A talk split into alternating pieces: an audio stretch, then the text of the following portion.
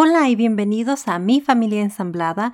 Yo soy Rosa y en este programa semanal te ayudaré a navegar la experiencia única de convertirte en una familia ensamblada. Gracias por acompañarme a un episodio más de Mi Familia Ensamblada. En esta ocasión nos acompaña Griselda Flores o Griselda FCH como lo dice su libro. Ella es autora del libro Madrastra, la mala del cuento, cómo salvar tu matrimonio cuando tienes hijastros adolescentes. ¡Wow! No nada más es autora, también es madre, madrastra, educadora de niños en la secundaria, o sea que tiene sus manos completamente llenas. ¿Cómo estás, Griselda? Gracias por acompañarnos el día de hoy. Muy bien, Rosa, y gracias a ti por invitarme. Estoy encantada. Gracias, muchas gracias. El día de hoy Creo que tienes muchísima información que compartir con nosotros. Como lo dice tu título en tu libro, cómo hacer que un matrimonio funcione con adolescentes en casa. Platícame un poquito sobre tu experiencia y qué es lo que te impulsó a escribir este libro. Mira, pues sí, eh, tú sabes, soy madrastra, pero también soy madre. Entonces, ah, cuando yo me casé, a mí me tocó criar una chica que ya tenía 15 ah, años, tenía, entonces ya era una adolescente. Yo ya había pasado por esa experiencia de criar adolescentes solas, como, como mujer soltera. Y eh, sí fue una, una, cosa difícil, pasé por mucho, eh, hizo todo lo que un adolescente hace y más y por la situación, ¿no? Es, estaba siendo una mujer que estaba entrando en su entorno eh, y ella pues no, no, tenía madre, entonces no había un modelo de, de mujer en, en, en, su caso y, en su casa. Entonces fue difícil porque es, eh, siempre es una invasión de otra persona desconocida. ¿Y por qué escribí este libro? Pues porque después de, después de muchas conflictos que sucedían en casa y había cosas que hacía mal, había cosas que hacía bien. Siempre fue un proceso de estar aprendiendo con, con, con, lo que no hacía bien y lo que resultaba de, de no hacerlo bien. Este, yo no, no, no sabía cómo actuar con ella y, y bueno, pues sucedían los conflictos, pero no eran necesariamente conflictos que, que, yo provocara, sino que yo sabía que la nena estaba en contra de, la persona que estaba invadiendo su territorio. Hubiera sido tú o hubiera sido cualquier otra, ¿cierto? Claro, claro. Este, tenía mucha paciencia con ella y, no trataba yo de, por ejemplo, un error que yo cometí, eh, que yo sé que cometí, es que eh, yo no le decía a ella nada, no, no la enfrentaba, no, no la corregía. Y yo pensaba, bueno, es el trabajo de su papá, que, corrija a su hija. Entonces yo creo que eso fue un, un gravísimo error que, tuvo consecuencias, porque yo le decía a su papá, su papá le llamaba la atención y, no sucedía nada. Entonces, después yo me di cuenta de eso, con el tiempo yo me di cuenta, es que, es que la única madre que está en esta casa soy yo, entonces no puedo dejar que, que no estoy segura qué es lo que está sucediendo, qué excusas está dando, y, y, entonces empecé no a enfrentar, porque el enfrentamiento nunca es bueno, sino decirle, chica, mira, si, si necesitas algo, pídelo. claro que todo lo que hacía eran travesuras, ¿verdad? Pero eh, eh, yo estoy aquí para ayudarte. No, no estoy en contra tuya, no, este, em, vamos a, a, a, portarnos como, como una familia. Eh, pero sí, hacemos muchos, cometemos muchos errores que luego corregimos.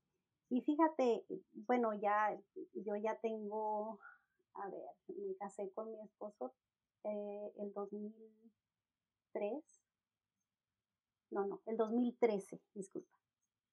Entonces, pero ya teníamos tres años, tres, cuatro años juntos, entonces ya, ya hace un buen tiempo de eso. Este, pero empecé a escribir el libro porque conozco muchas personas que son padrastros. Mi hermana es madrastra de mucho, mucho más tiempo que yo. Y, y luego mi hermano, eh, tres de mis amigas. Eh, ah, estamos rodeadas de madrastros, de madrastras y padrastros.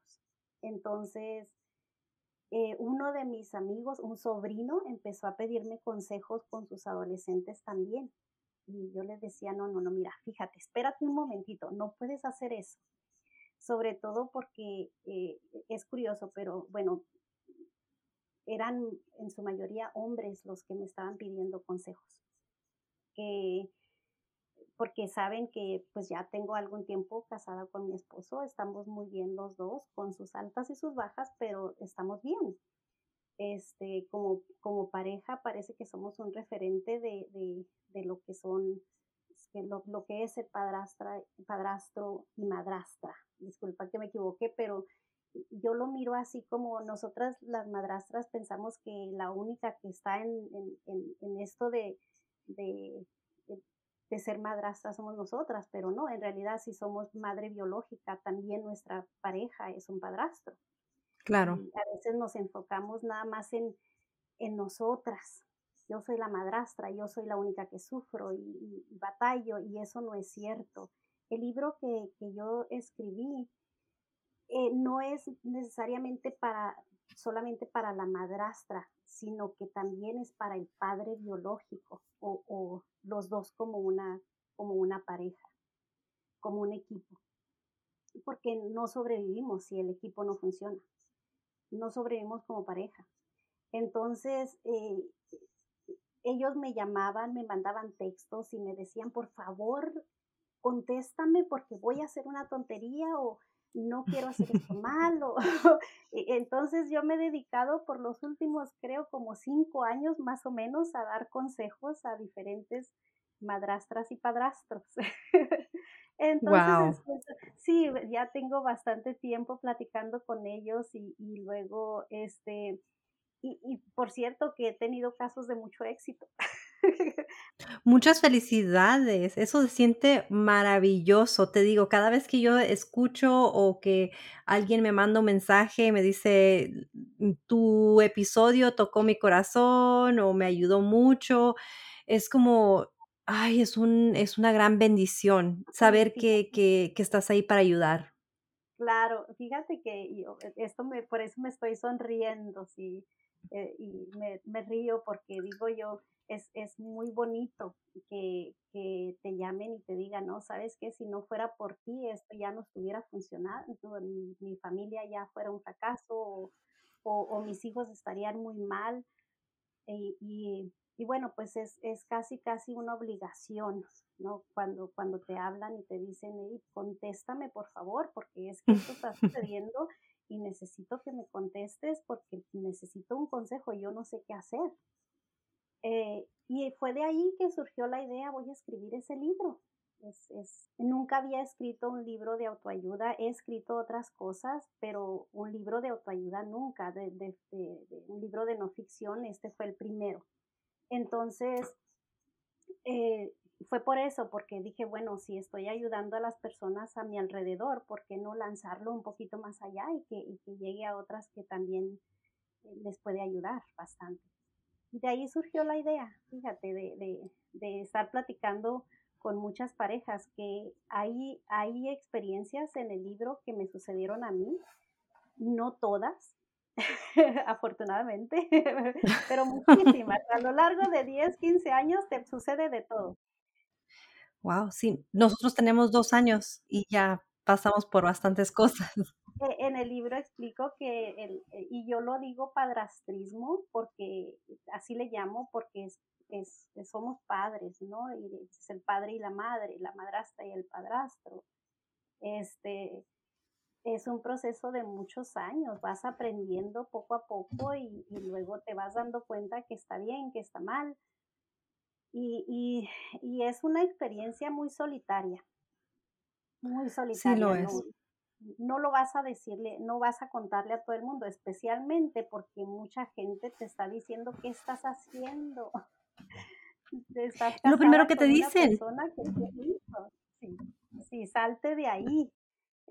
Olvídate, no. Lo vemos en el mismo grupo de, de, madrastras cuando vas a Facebook y hay veces que ves eh, consejos que, que, le damos a otras madrastras y lo primero que dices o lo primero que dicen, porque a mí no me gusta decir esa frase, es huye, vete de ahí. Y es como, ¿por qué? Si puede ser una experiencia hermosa, si es algo que no nada más es una experiencia hermosa, es algo de aprendizaje hacia ti mismo, también empiezas a conocerte a ti, o sea, yo me he conocido como, como nunca me había conocido anteriormente. Eh, tengo más paciencia de lo que yo pensaba que tenía. Eh, yo siempre decía, yo no puedo querer hijos que ni siquiera son míos. O sea, yo ni siquiera, a veces ni siquiera aguanto a los míos. No los quiero ni ver. y, ahora que yo vaya a querer a los hijos de alguien más, eso jamás va a suceder. Y eso, eso lo decía yo antes de, encontrarme eh, con un hombre que ya tiene dos hijos.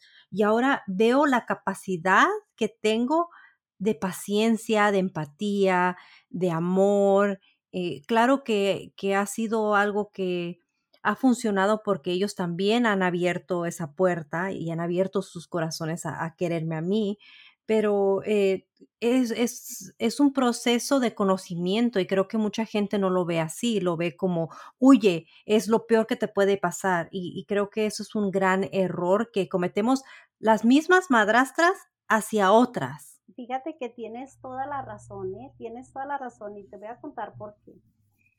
Cuando estamos en una situación como la nuestra de, de madrastras, para comenzar nos sentimos como que no tenemos nada que hacer ahí, eh, somos el extraño que invade.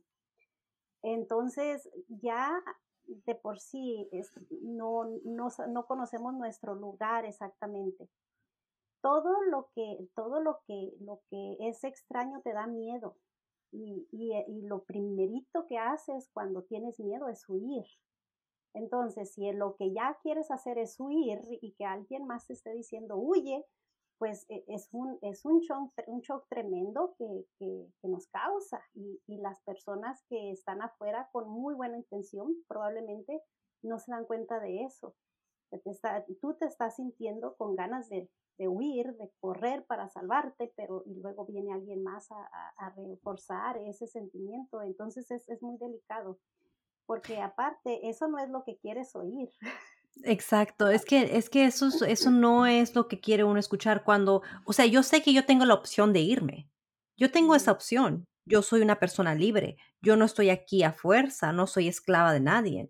Obviamente, si sucede algo, yo tengo la opción de irme, pero cuando yo estoy pidiendo o desahogándome, eso no es lo que yo quiero escuchar. Ese no es el consejo que yo quiero escuchar. Y creo que en tu libro, bueno, he leído hasta el capítulo 6, pero me encanta, estoy enganchada. en cuanto tengo un momento, me siento a leer. Eh, pero no he escuchado en ningún, o no he leído más bien en ningún momento, ni te he escuchado a ti decir en ningún momento, huye, vete de ahí, eh, no es, esto no es para ti. O sea, creo que al contrario, dices en tu libro, si buscas que yo te diga que te vayas o que seas mala o que no hagas, eh, que no estés involucrada en la, vida de tus, de tus hijastros, este no es el libro para ti. Deja este libro, porque aquí no vas a encontrar esos consejos. Sí, eh, sí, eso, aunque dice madrastra, la mala del cuento, y ese no es el, e, ese no es el motivo, no, vas a escuchar o vas a leer dos veces solamente, dos, en todo el libro. Es, una, es un libro que estaba, ah, yo quería que fueran 100 páginas nada más y terminaron 200 en Kindle, en, en, en libro electrónico, no sé en papel. Este, pero porque está en proceso todavía, pero, pero hay dos ejemplos en los que yo digo tal vez eh, esto no es para ti, porque a veces sí no es para ti, ¿verdad? A veces sí es, ah, o si es una situación de violencia cuando, donde tu, donde tu vida corre peligro o algo así, entonces lógico, no es para ti, ¿verdad? Este, o, o, o cuando hay otra situación, creo que mencioné dos veces que, que, bueno, esto tal vez no sea para ti. Pero, pero no, no, esa no es la intención del libro. El libro está escrito con la intención de unir a las parejas, de que se hagan un equipo, no de, no, y, y no de estar en contra de, de los niños, porque a final de cuentas también ellos están sufriendo. Claro. También, también son víctimas de una situación en la cual ellos no pueden elegir, aunque este libro está hecho para adolescentes, tampoco los adolescentes pueden elegir. No es que su cerebro no es capaz. Legalmente no pueden elegir y, y, y, mentalmente tampoco, y de hecho sentimentalmente tampoco. Eh, también ellos están pasando por un proceso de a, lo mejor acomodarse a una nueva situación que es difícil para ellos. Entonces, em, yo no puse ningún mal sentimiento en ese libro, en, en, ningún momento. Y sí, fíjate que me duele mucho porque he mirado, he mirado muchos programas, he leído muchos mensajes, comentarios y hay, hay mucha mala energía en contra de los niños incluso niños pequeños, que son, son, pueden ser hasta infantes, ¿no? Niños, eh, niños chiquitos, eh, que dicen, tengo un niño de cinco años, tengo un niño de siete años, la nena de tres, mm, son niños, son niños y se portan como niños, o adolescentes que se portan como adolescentes, que es, yo creo, de, en el proceso del padrastrismo, el, o, de, o de, de, ser padres de un adolescente es ya de por sí difícil. Lo es, muy difícil. Porque, porque ellos pasan por, por, por, etapas, ¿no? El ser humano pasa por etapas.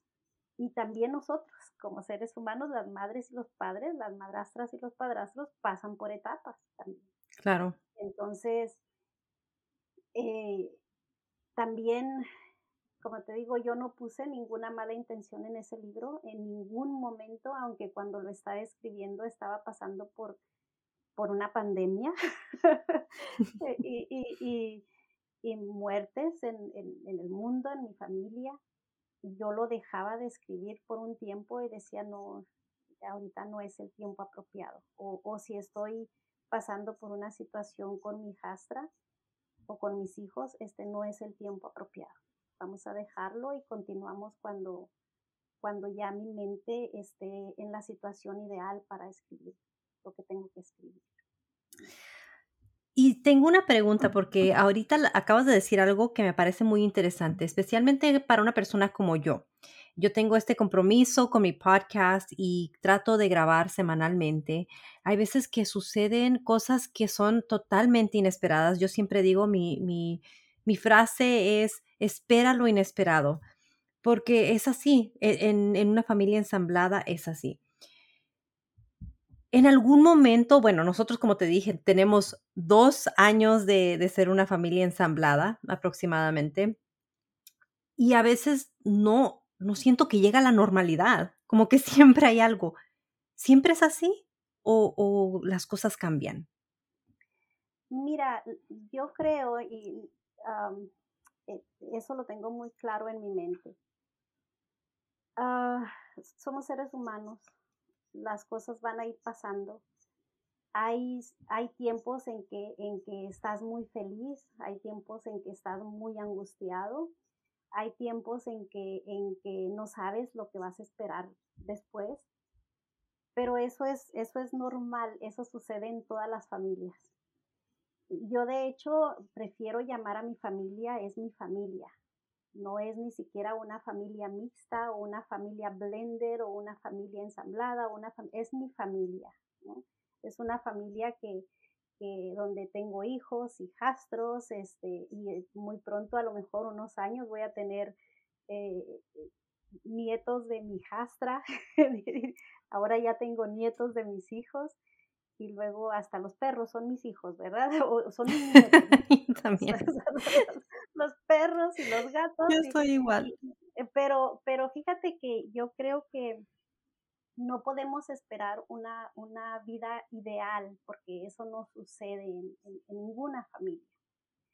Claro, y eso es, una de las cosas que, que mi, pareja, mi esposo, siempre sabemos, ¿no? La, la vida está formada de, de, eso, altas y bajas, este, días de sol, días de tormenta, pero, pero bueno, después de cada tormenta viene un día de sol. Eso, eso es, es, es una situación normal, no podemos esperar cosas ideales. Y, y aparte yo tengo en mi mente que que después de, tú no aprendes, aprendes de los conflictos. Si las cosas sucedieran siempre de, de, una, una, manera lineal, entonces, eh, pues... No hay aprendizaje. No hay aprendizaje y aparte, como decimos, no, si no sabemos del dolor, no sabemos de felicidad tampoco. Es, cierto. Eso es lo que te iba, lo que iba a mencionar, que cuando tienes esos días de tormenta, y luego llega la calma, sabes apreciar esa calma, sabes decir, bueno, es que este es un día maravilloso y sabes cómo, cómo disfrutarlo y, y, mm, apreciarlo. Pero también es importante apreciar en los días de tormenta.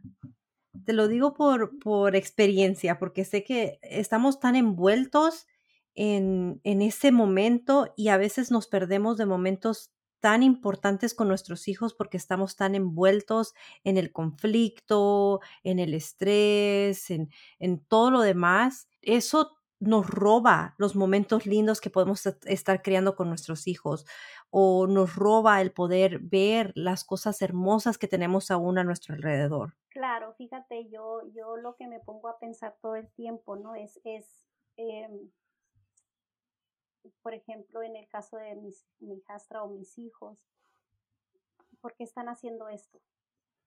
¿Qué hay detrás de lo que están haciendo? Este, y no tomarme las cosas personales, ¿no? A lo mejor sí, me están atacando a mí, o, o pero ¿por qué lo están haciendo? Es, es una, es el, el, el, producto de un sentimiento. Entonces, ¿cuál es ese sentimiento? ¿Qué hay detrás? ¿O qué puedo hacer yo para, para, que eso no suceda. Porque yo, el, adulto soy yo.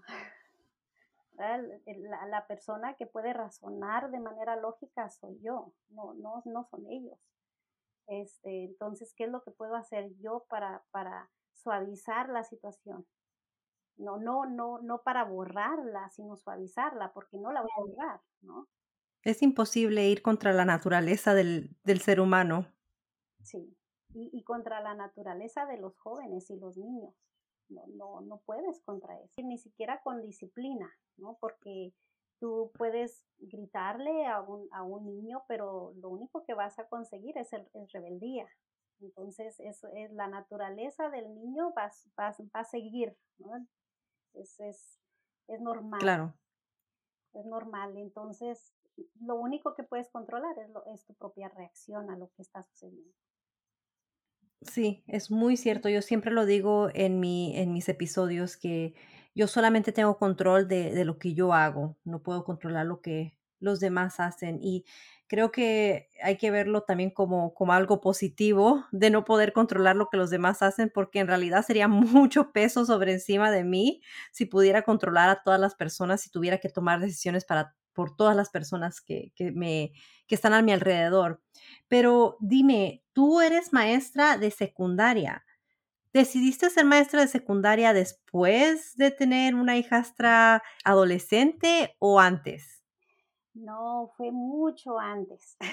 no, fue mucho antes. Este, yo tuve mi primer matrimonio, me divorcié muy joven, me casé muy joven, me divorcié muy joven y durante durante ese tiempo que, estuve yo sola criando a mis hijos también, entonces mm, yo pasé por un, un, ah, matrimonio que me dejó muchos traumas. Fue un matrimonio muy difícil, este, eh, entonces yo no quería volver a casarme por ningún motivo, por ningún motivo duré mucho tiempo sola.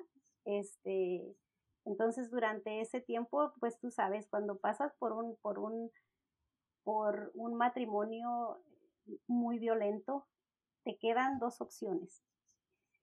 eh, esconderte en un cuarto y, y, y, olvidarte del mundo porque le tienes pavor o, y, volverte alcohólica o, o, volverte alcohólica, ¿no? O, o sobrevivir. Y, yo tenía tres hijas y un hijo. Entonces yo tenía que sobrevivir. Aparte, en el lugar donde vivo yo no tenía nadie. Mi familia no estaba conmigo, no tenía a nadie. Este, entonces, mi, ex esposo tenía una orden de restricción por intento de asesinato, entonces no, él no podía acercarse a mí y nunca quiso acercarse a sus hijos. De hecho, se fue, se olvidó de, de que tenía hijos eh, y, bueno, yo estaba sola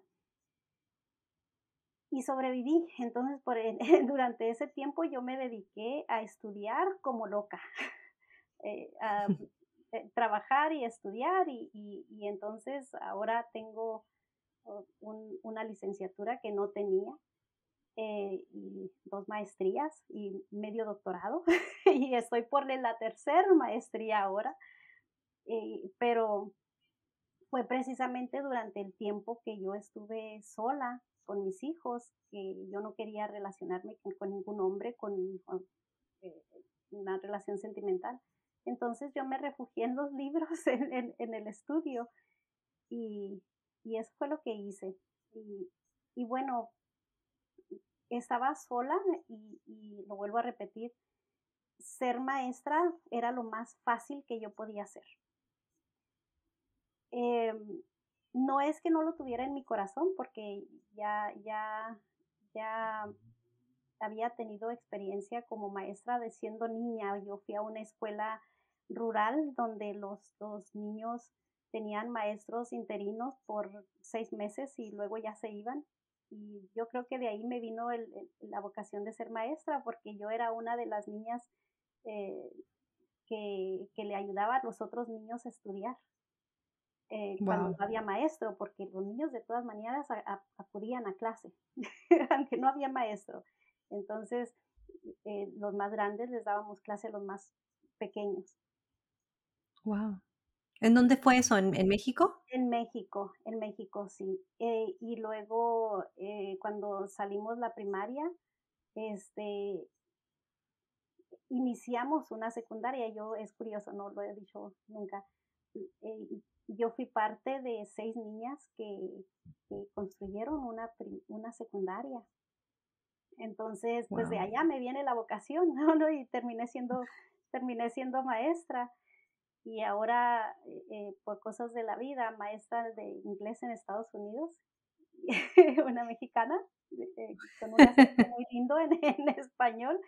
Y bueno, ah, di clases de de preparatoria y luego ahora de secundaria por casi 15 años, 19 años como maestra. Wow, muchas felicidades porque esos son muchos años. Muchos años con, muchos años con los, los jóvenes, y, y, viendo de todo, me imagino. ¿Qué tan común es ver las familias ensambladas en, en las escuelas y qué tan aceptado es por, por la sociedad? Fíjate que eh, se mira, es muy común. Si tú les preguntas en una, en una encuesta a los niños cuántos niños viven con su padre y madre biológico, yo creo que un 30% son, son, son hijos que viven con padres biológicos y un 70% van a ser ah, niños que viven en familias ensambladas.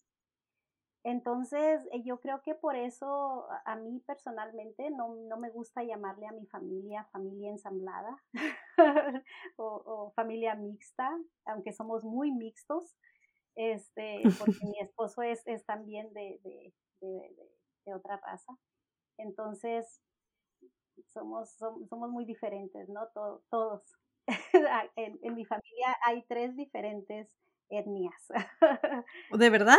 Sí, mi, mi hija es, mi hijastra es este, hija de Filipina, mi esposo es anglosajón y yo soy mexicana, entonces, son, son tres, tres, pero bueno, eh, porque ya a mí se me antoja que es solamente una familia contemporánea o una familia moderna, ¿no?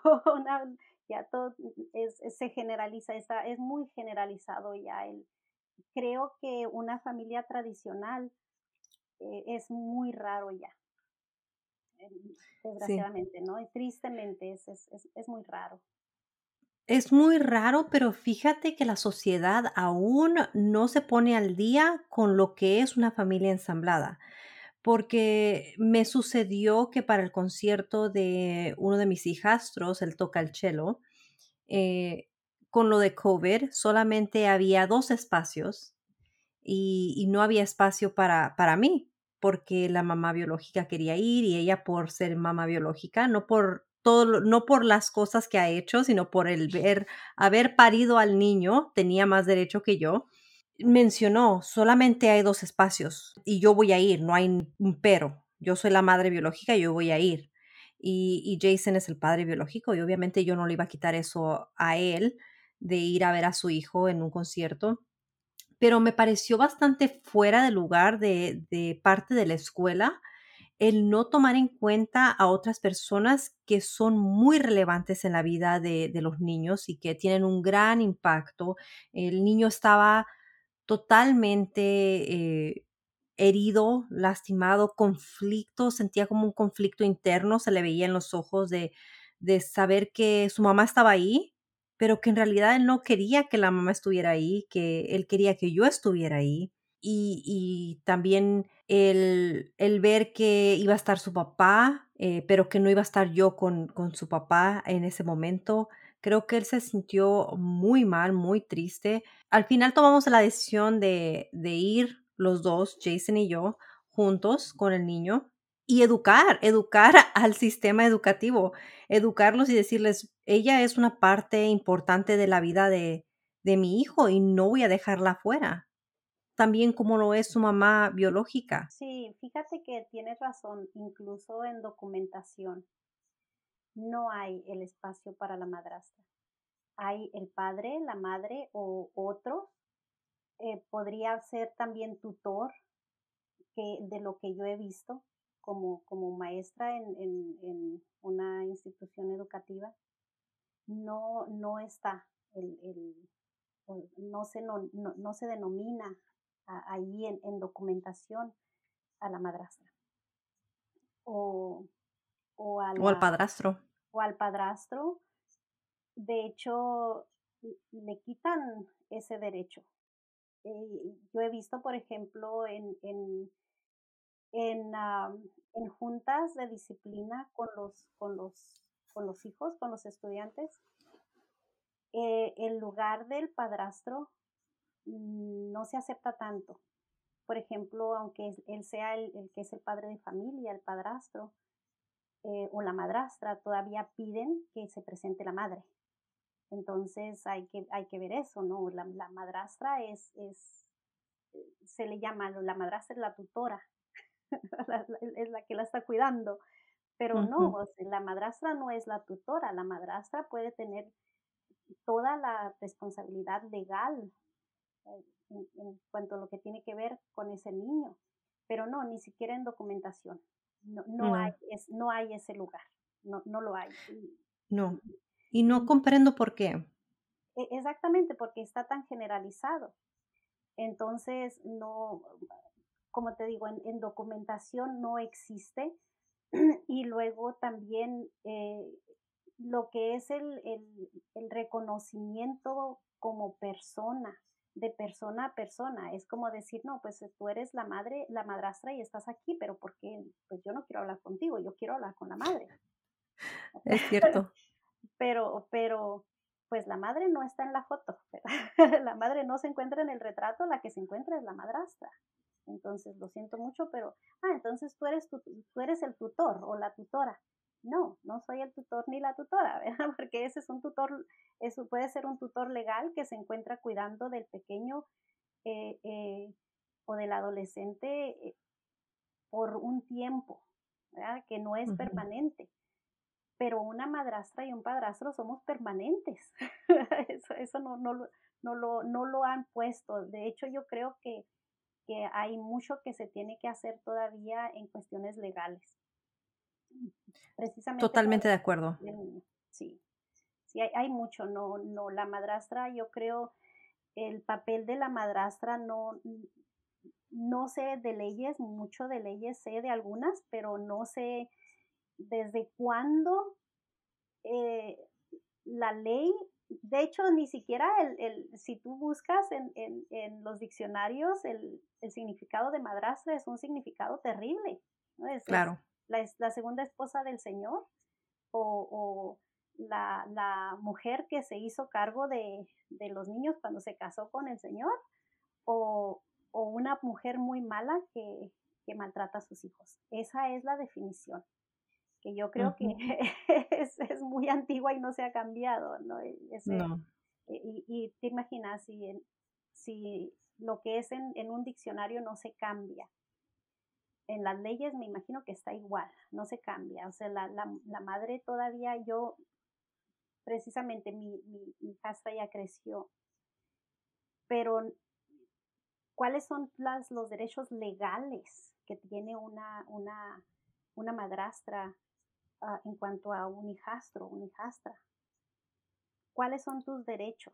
Porque tienes derechos de madre, pero ¿cuál es tu, tu derecho como madrastra? E, eso a mí me gustaría verlo, ¿no? En un documento legal. Claro, y es que la sociedad te impone como querer a tus hijastros, eh, cuidar de ellos mientras están contigo, todas esas cosas, y, y, me parece maravilloso, pero también con esas responsabilidades tienen que haber derechos. Por ejemplo, el derecho de yo tomar la decisión si quiero cortarles el pelo o no. Si no quiero que mis, mis hijastros tengan el pelo corto y, y ellos quieren tener el pelo largo y yo les doy permiso, el poder tomar esas decisiones, el tomar la decisión de, de llevarlos al dentista, por ejemplo. Eh, no te puedo decir todo lo que tuvimos que hacer para yo poder llevarlos a una cita del médico o a una cita del dentista. Yo soy la que pasa más tiempo con esos niños que cualquier otra persona. Su mamá los ve un fin de semana sí, un fin de semana no, o sea, cada 15 días. Eh, Jason trabaja a veces hasta 10, 12 horas al día. Eh, entonces, los niños, ¿con quién pasan más tiempo? Conmigo. Pero hay algo que reconozca eso, hay algo que me dé algún derecho. No, no hay nada, especialmente porque Jason y yo no estamos casados. Entonces es como, yo no me quiero casar por el hecho legal. Yo me quiero casar por porque sea una celebración de, nuestra unión, de nuestra familia, Obviamente el compromiso ya está ahí, ya vivimos juntos, tenemos a nuestros hijos, estamos formando nuestra familia, pero me parece injusto eh, eh, cómo nos excluyen de la vida de nuestros hijastros, especialmente en lugares como las escuelas. Sí, eh, y es que fíjate, no nomás las escuelas, ¿no? Es, es la sociedad te excluye, la sociedad, no, no, no te miran bien.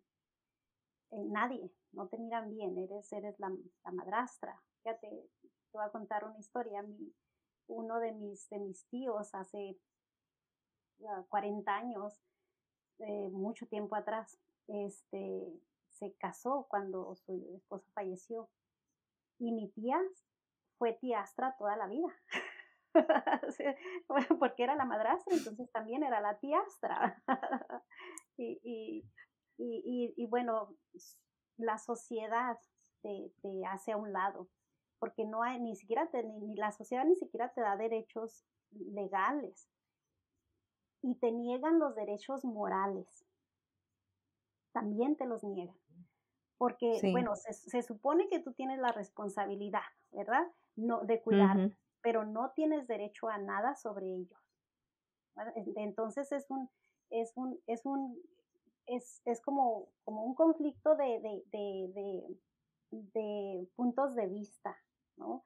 Puntos de vista y, y es, están en contra. Sí, yo tengo la responsabilidad moral, pero no, o sea, nadie me ha dado la responsabilidad moral. Pero aparte, fíjate, aunque tú tienes la responsabilidad de cuidar a esos niños, no tienes el derecho de disciplinarlos, por ejemplo. Y no estoy hablando de golpearlos ni, o maltratarlos, no, no, no, de, de, indicarles lo que deben hacer y lo que no deben hacer por su propia seguridad. Ese derecho no te lo dan. tienes la responsabilidad moral, pero no tienes el derecho. la sociedad no te lo da, ¿verdad? Claro. Y, bueno, tú los tienes en la casa, los estás cuidando, pasas todo el tiempo con ellos, pero pero no tienes derecho a, cortarles el pelo, por ejemplo, ¿no? O, a llevar, o, a decir, ¿sabes qué? No estás, parece que tienes problemas en los ojos, hay que llevarte a, que te los revises. No puedes porque, porque para comenzar tú no eres la madre, entonces en, el médico te van a decir, no, pues es que usted no tiene derecho, ¿verdad? Eh, y, pero es así como, como, un, como un conflicto de, de, de, intereses, ¿no? tú tienes, tienes, tienes la obligación de cuidarlos, de alimentarlos, pero no puedes decirles, este, vete a dormir y es hora. Ah, e, e, cosas como esas, ¿no? Y aunque lo puedas hacer, digamos, en nuestro, en nuestro hogar, yo soy la que los corrijo, yo soy la que les doy consecuencias, yo soy la que eh, los lleva a la cama en la noche, yo soy la que les pide que se laven los dientes, yo soy, yo soy una madre para todos. Y en mi casa, Jason está totalmente de acuerdo. Él, todo lo que tú digas, como tú quieras, como, o sea, ya nosotros tenemos eh, un acuerdo de cómo queremos crearlos y él dice, eh, las técnicas que tú quieras usar, yo confío en ti, eh, no hay ningún problema. Por, de hecho, ahora él se va a ir a trabajar a como dos horas de aquí y va a pasar la noche en, en, otra ciudad y yo me voy a quedar con todos los niños aquí en casa sola y yo tengo los derechos a, tomar la decisión a qué hora se van a cama, a qué hora se van a levantar, qué es lo que van a comer, todo, todo eso. Pero, como dices tú, la sociedad se enfoca en no. Digamos que si hay un problema que, que ojalá no suceda nada y todo salga bien esta, esta noche, pero digamos que los niños estén patinando afuera y se quebran una, una pierna eh, y yo los llevo al médico, él está fuera de la ciudad. Yo no puedo tomar decisiones, no puedo tomar decisiones por los niños. Y, y, no nada más ponen eh, en riesgo a lo, que, lo que uno siente, pero también ponen en riesgo lo que está sucediendo con los niños, lo que ellos sienten, eh, su salud, todas esas otras cosas que no nos dejan, en las que no nos dejan tomar decisiones. Como te digo, si él se quebrara una pierna, no puedo tomar una decisión y, quién está en peligro en realidad ahí. Sí. El niño. Es el niño. Sí, fíjate que yo creo que eso sucede, sucede siempre, no se está poniendo eh, interés en, en, el niño, se está enfocando en, en, en, que eres una madrastra y como eres una madrastra, entonces eres la mala del cuento. y como eres la mala del cuento, yo no te puedo dar derechos a nada. Y, y, pero ahí no, e, el enfoque está equivocado. El enfoque tiene que ser el, el bien, el bienestar de, de, de los niños en, en, el hogar. No, no, no en, en, el lado negativo. Pero, pero yo creo que todavía hay muchísimo que hacer en, en, en cuestiones legales este, para proteger a los niños.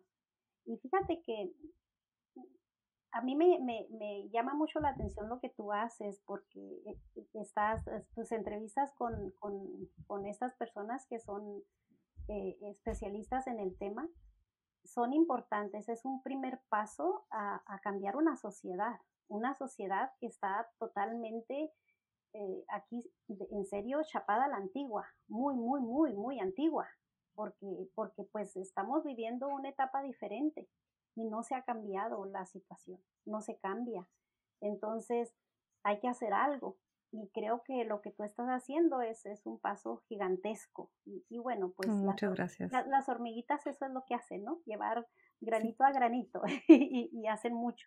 Claro, es crear esa comunidad y unirnos, porque estamos en, en, todos estamos en la misma en la misma página, con los mismos dolores, con la misma angustia, con las mismas preocupaciones. Algunas somos madres biológicas y vivimos ambas partes de, la historia, la mala del cuento y, la madre del cuento, ¿verdad? Y algunas solamente son, son la, la madrastra o la, la, madre afín, como le dicen en España, ya se ha cambiado el término a, a madre afín, ya no es madrastra.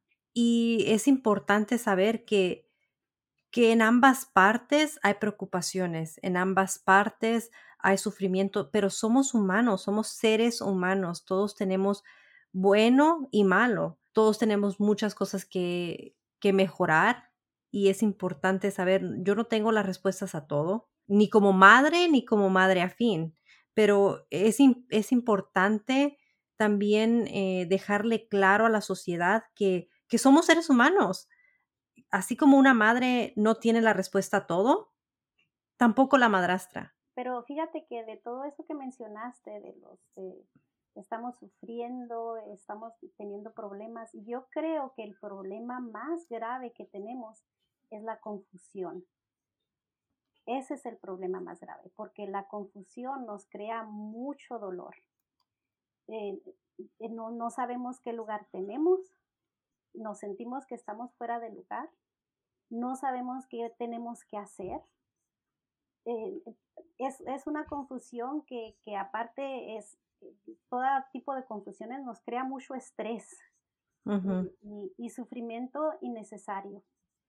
Este, porque bueno, claro, todo tipo, vamos a sufrir de todo, vamos a pasar de por todo lo que pasa una madre y más, ¿verdad?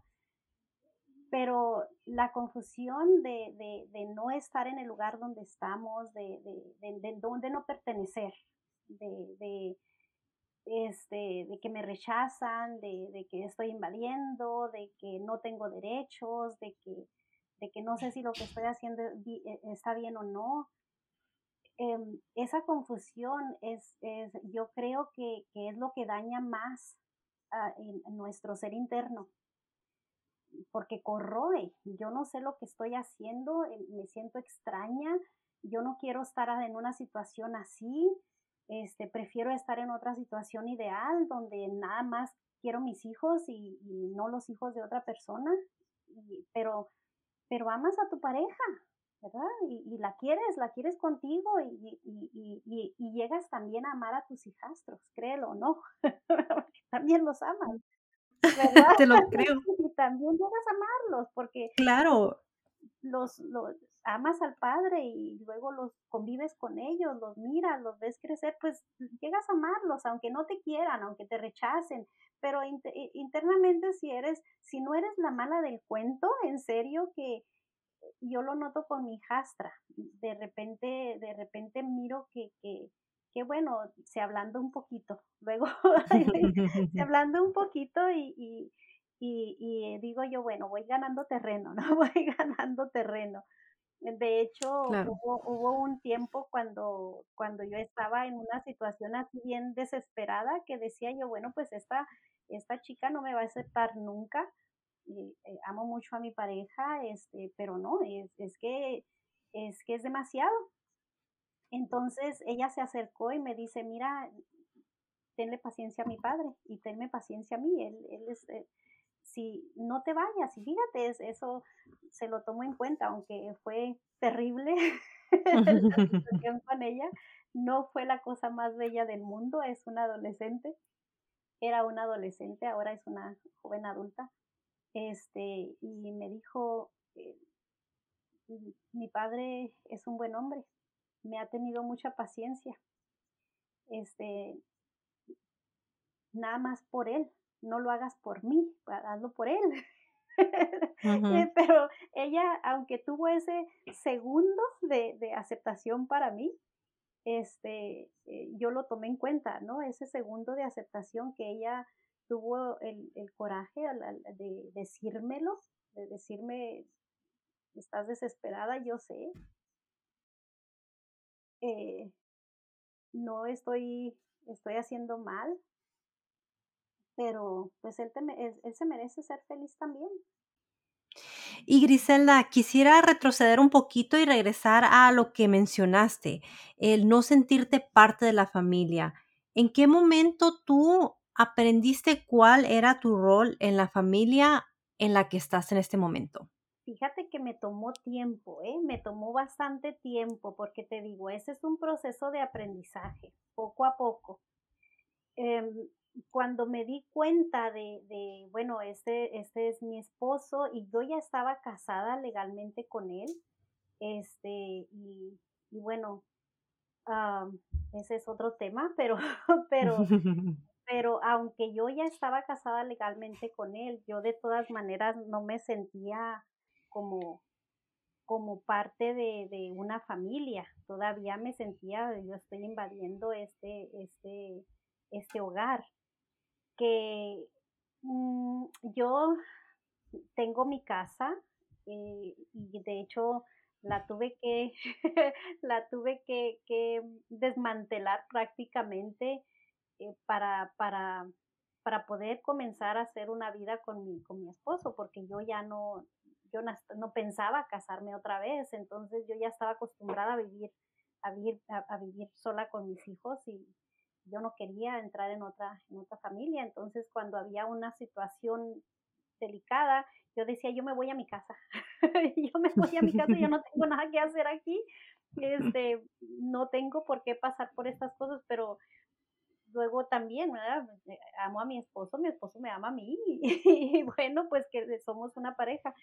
Entonces, me tomó mucho tiempo, me tomó bastante tiempo decir, no, este, eh, yo no, yo no estoy aquí invadiendo, este también es mi hogar, mi esposo aquí es donde me quiere tener, yo quiero estar con él, somos una pareja, este, estamos completando una, una relación, estamos comenzando una relación y la estamos siguiendo. Entonces, yo me tuve que hacer a la idea de decir, eh, mi, mi relación no es para un año o dos, e-, es, es una relación estable que va a durar, va a durar tanto como los dos queramos que dure.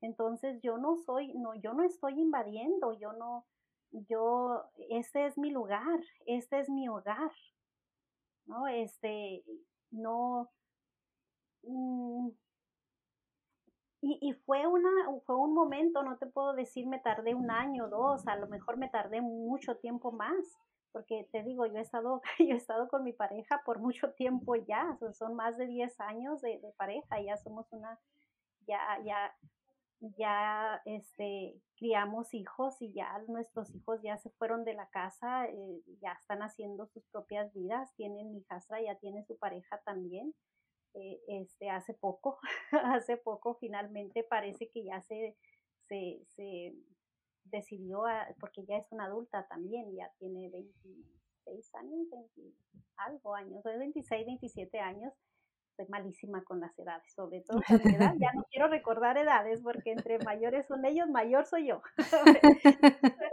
Pero sí me tardé mucho tiempo y fíjate que eso es muy importante, que tú sepas que tú, e, ese es tu hogar, porque entonces tú te tomas la responsabilidad moral, legal, este, y sobre todo en tu mente, ¿no? Esta es, este es mi hogar y yo creo que también eso es bien importante porque, porque eh, no decir, eh, mi pareja y yo estamos intentando, no, mi pareja y yo estamos creando algo, una, una relación duradera. Entonces, esa relación duradera, porque si estamos pensando, bueno, pues a ver si dura, o a ver hasta cuándo aguanto, y, no es así, es, estamos... Ya vas con la mentalidad de fallar. Claro, claro, por eso, por eso es tan importante que tú digas, eh, yo soy, yo soy la madre aquí, ¿no? Yo soy la madre, yo soy la mujer de esta casa, yo soy la que tiene la responsabilidad. No nada más la, yo soy la madrastra, no, yo soy, yo soy la, la, la, a lo mejor, no sé cómo decirlo, pero yo soy la que forma parte de esta, principal de esta familia. Eres la base junto con tu pareja. Eh, sí, eh, la base de, y de ahí va a salir todo, ¿no? De ahí va a salir la relación. Entonces, cuando nos ponemos, cuando nos tomamos esa, esa, esa posición en la familia que tú estás creando, entonces es una familia que va a perdurar, es un hogar, una relación que va a perdurar.